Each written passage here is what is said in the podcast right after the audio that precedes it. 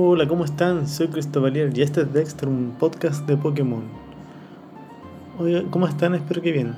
Hoy es miércoles 4 de agosto de 2021 y este capítulo está dedicado a Icans, el Pokémon serpiente. En el capítulo de hoy quiero hablar acerca de un ítem que está en, en toda la saga Pokémon, que es la Pokébola.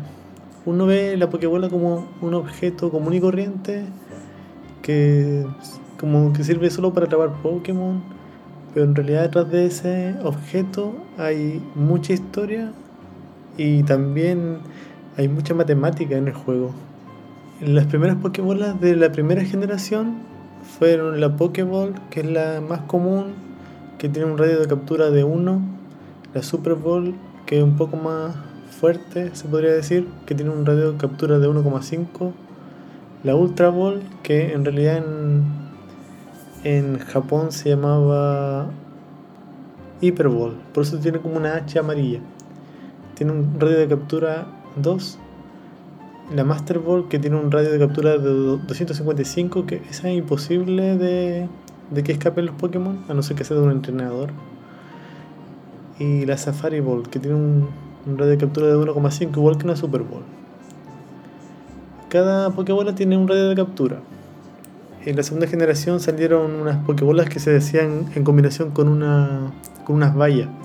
Estaba la Rapid Ball para Pokémon rápido, la Nivel Ball para Pokémon de bajo nivel, la Sebo Ball que ah, no recuerdo para qué funcionaba bien, la Peso Ball para Pokémon que eran muy pesados, Amor Ball que era para subir la amistad, Amigo Ball tampoco recuerdo para qué, bien para qué era, la Luna Ball era para Pokémon que evolucionaban con Piedra Luna y con Petty Ball, que esa no me acuerdo también para qué era. También estaba la GS Ball, pero era como una legendaria. En la tercera generación salieron otras Pokébolas que en realidad tienen el radio de captura es bien similar al otro. Eh, generalmente es 1, 1,5. La Lujo Ball que es como muy costosa y es bien bonita. La Nido Ball que es para Pokémon de bajo nivel. La Honor Ball que igual es una Pokébola pero de color blanco.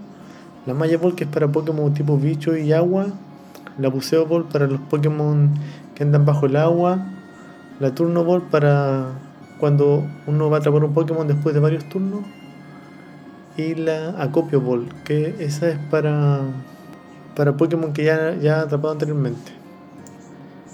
En la cuarta generación salió la Sana Ball, que es para Pokémon. Ah, para. Para que el Pokémon que una atrapa se sane automáticamente. Si es que, tiene, es que se va directo al, al equipo.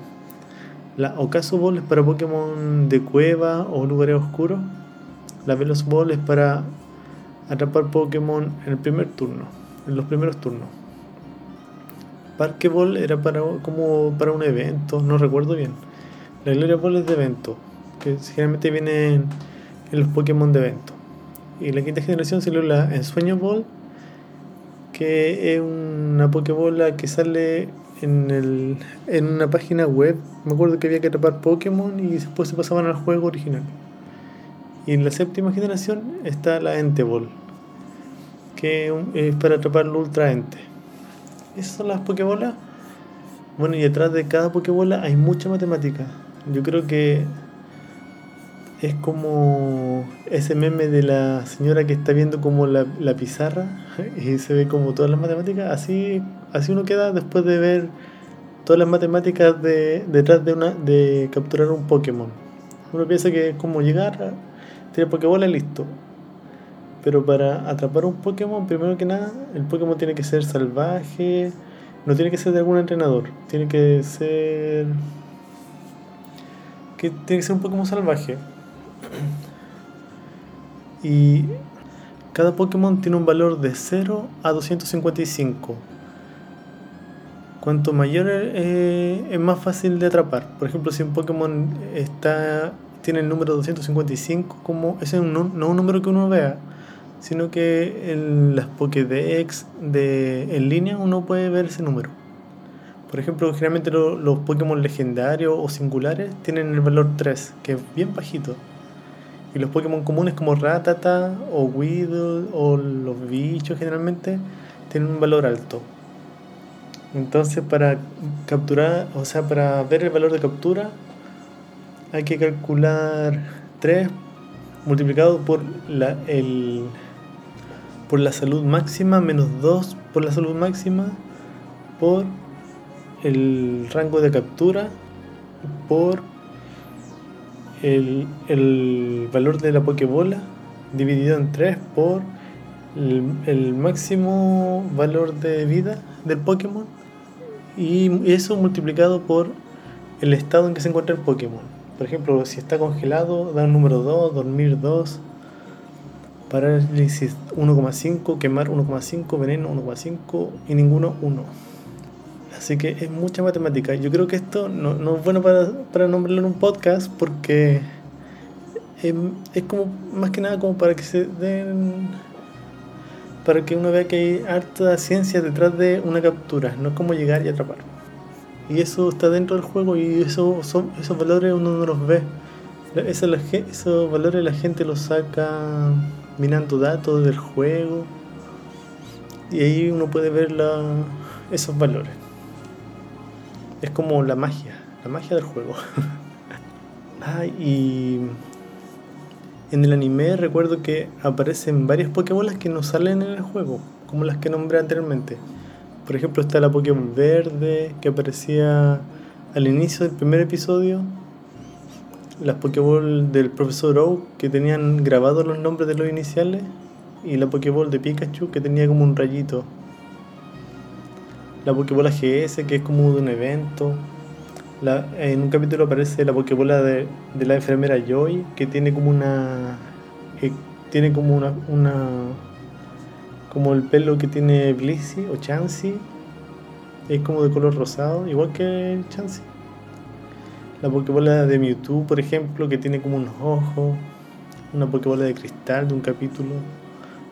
Eh, crisis del, de la película de Entei también hay Pokébolas de concurso, Pokébolas de 200 años. En las películas generalmente salen Pokébolas distintas. Hay Pokébolas del equipo Rocket, pero son como todas como que están pintadas de forma distinta, pero en realidad el radio de captura debe ser muy similar, no varía mucho. Y así la Pokébola está en casi todos los juegos, yo diría que está en todos los juegos de Pokémon. La Pokébola es como insigne, es como que uno ve la Pokébola y sabe que es de Pokémon. Bueno, y la Pokébola se supone que es un medio de transporte y almacenamiento del Pokémon. Uno, en el juego, uno eh, elige una Pokébola, presiona un botón y se agranda, y se le lanza al Pokémon, y si está débil, después de que se sacude un par de veces, la atrapa y deja de moverse. Y después uno la, la guarda. Y supone que ahí uno atrapa el Pokémon, y el Pokémon se puede ir a la caja Pokémon o se puede ir al al equipo del entrenador. El entrenador puede tener máximo 6 Pokémon. Eh, es bien simple la mecánica, pero atrás hay mucha matemática. Bueno, y es el capítulo de hoy. Este capítulo está dedicado a Icans, el Pokémon serpiente. Esta es una curiosidad que todos saben, pero Icans al revés es Snake. Y Snake significa serpiente. Icans es tipo de veneno y y es de color morado. Dice que pesa 6,9 kilos y mide 2 metros. Y uno pensaría que es más chiquitita, pero es bien grande. En la etimología dice su nombre es un anagrama de la palabra inglesa snake, serpiente, escrita al revés. Su nombre japonés, arbo, puede ser la palabra cobra escrita al revés sin la C. Su nombre francés, avo, es al igual que los demás un anagrama de boa. En biología dice, al ser una serpiente le es fácil moverse por casi todo tipo de lugares y escabullirse en cualquier momento. Es muy silenciosa y sigilosa. Es difícil saber cuándo está el acecho, igual que una serpiente. Su longitud crece a medida que envejece. Al nacer su mandíbula no posee veneno, por lo que su mordisco es inofensivo. Es igual a una serpiente. Y generalmente tiene tres depredadores, que es Sangus, Ursaring y Staraptor, que son como los típicos eh, depredadores naturales que también se ven en la vida real. Por ejemplo, yo sé que Las serpientes generalmente son atacadas por los búhos y los osos. Eso es muy similar. ¿Qué más puedo decir? Ah, en la Pokédex, la última Pokédex que aparece en Let's Go Pikachu Eevee. Dice que la longitud de este Pokémon aumenta con el tiempo. Por la noche se enrosca en las ramas de los árboles para descansar. Bueno, ahí está el capítulo de hoy. Espero que estén bien. Que tengan un buen resto de semana. Y nos estamos escuchando. Chao.